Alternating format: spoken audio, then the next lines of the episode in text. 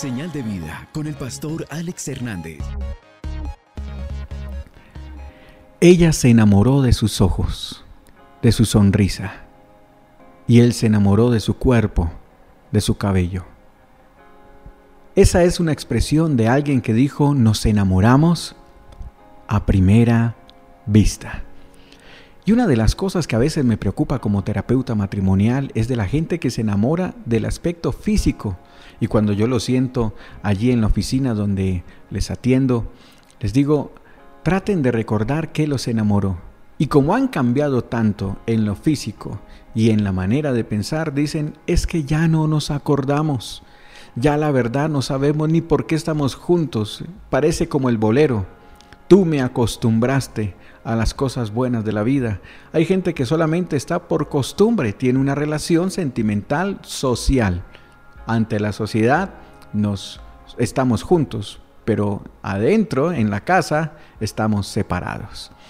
Yo quiero hablarles acerca de esos matrimonios que están atravesando por tormentas y que hoy al revisar el inventario no tienen claro el que los mantiene el uno al otro cerca Amigo, amiga, llegó el tiempo de replantear, porque déjeme decirlo, el cuerpo cambia, las circunstancias cambian, las condiciones cambian, todo puede ir cambiando y uno no puede enamorarse de una imagen estática.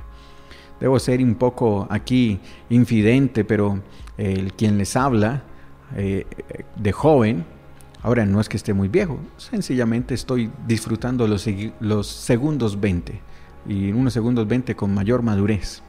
Pero déjeme decirle algo. Cuando me casé tenía buen cabello, buena melena. Oiga, parecía un león rugiente yo. Pero ahora que pasaron los años, ya mi esposa y yo llevamos más de 20 años casados, imagínese donde mi esposa se hubiera enamorado de mi cabello pues déjeme decirle que hoy me peino cada tercer día con una gilet.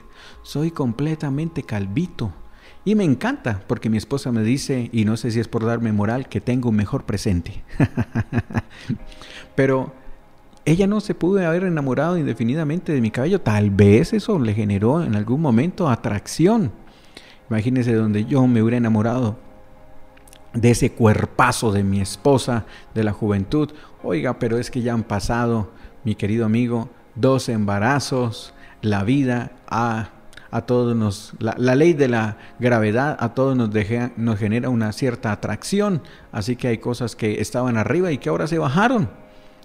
Pero aunque procuramos cuidarnos, aunque procuramos mantener un buen cuerpo, y como diría por ahí un amigo, un buen templo del Espíritu Santo para que no se convierta en catedral, pues amigo, no todo ese cuerpo sigue siendo exactamente lo mismo. Entonces, pastor, ¿de qué me enamoro? Debes pasar de la simpatía a la empatía, del amor eros al amor ágape, que es un amor incondicional. El amor eros es un amor erótico, es un amor pasional. Y amigo, cuando usted se enamora solamente del amor pasional, y voy a meter ahí una pepa más. Voy a meter otro puntico más ahí.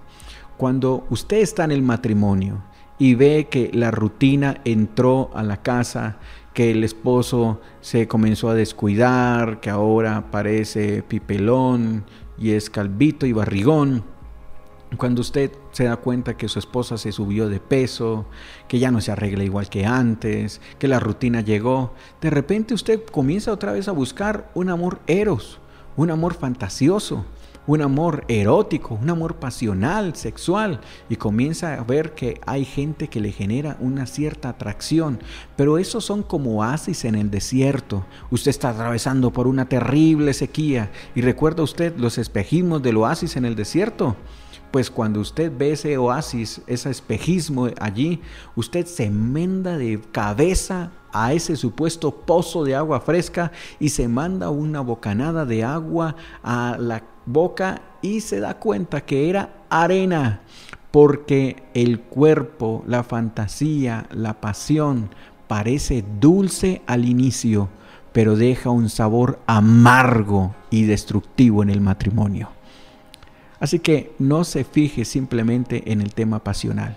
Y cuando uno comienza a dejar que la rutina entre en el matrimonio y comience a hacerse vulnerable, porque todo matrimonio pasa por el momento donde la rutina se convierte en un óxido, se convierte en algo que lentamente comienza a ser de las suyas.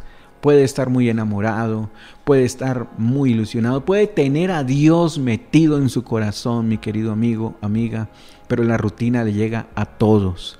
Todos tenemos que estar haciendo constantemente un balance del matrimonio, de cómo vamos, cómo estamos como pareja, porque si no nos damos cuenta, amigo, no, se nos va incrustando en el alma ese óxido del desapego, de que nos levantamos temprano, hacemos lonchera, llevamos a los niños al colegio corriendo, no nos vemos en todo el día, o a veces inclusive hasta trabajamos juntos en la misma empresa, estamos allí metiéndole el hombro uno a uno, y de repente ya no tenemos ni tema de qué hablar cuando estamos regresando a casa en la noche.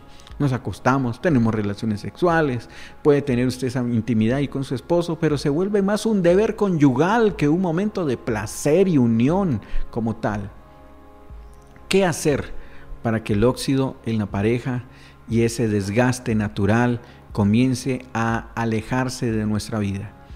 Haga pausas activas en su hogar. Amigo, ya el cuerpo cambió, ya las circunstancias cambiaron, tenía mucha plata, la economía cambió, ahora tiene mucha plata, pero la mucha plata los tiene a ustedes inclusive separados porque cada uno está apuntando a metas y proyectos. Haga un auto en el camino y diga qué necesitamos hacer para retomar estos momentos que nos mantenían juntos. Yo les dije a ustedes, y aquí es donde usted tiene que hacer en un alto con inteligencia. Pase de la simpatía, que usted antes de casarse, yo le digo eso a, a la gente en los prematrimoniales. Mira, antes de casarse, abra bien los ojos porque estamos en la etapa de la simpatía y en la simpatía, mi amigo y amiga, usted, hay mujeres que tienen un espíritu recogegamín, borracho, sinvergüenza, coqueto, ya de novio le puso los cachos y sin embargo dice yo me caso con él porque yo lo arreglo, yo lo cambio, yo lo regenero. Amigo, hasta la historia de Tarzán y Jen ahí, que parece muy romántica ahí, el hombre simio que se enamora de una mujer en la selva, ella lo bañó, lo arregló, lo cambió, se lo llevó para otro país, lo puso del lord, pero él dice, extraño la selva y terminaron los dos viviendo medio viringos allá con un taparrabo encima de un árbol con chita. Porque, amigo, amiga, nadie cambia a un ser humano. Dios sí, usted no.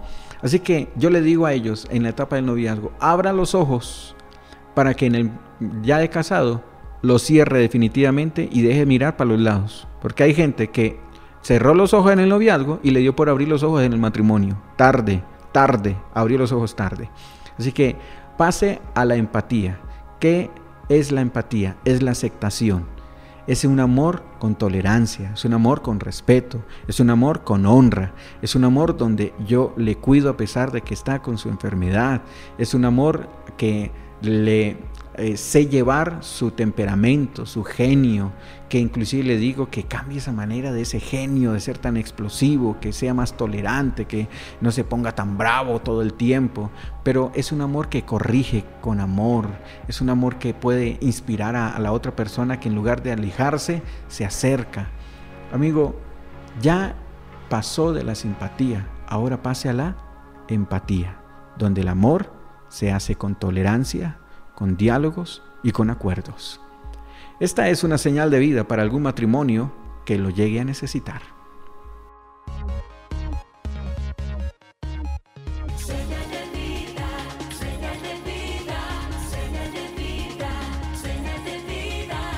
Señal de vida con el pastor Alex Hernández.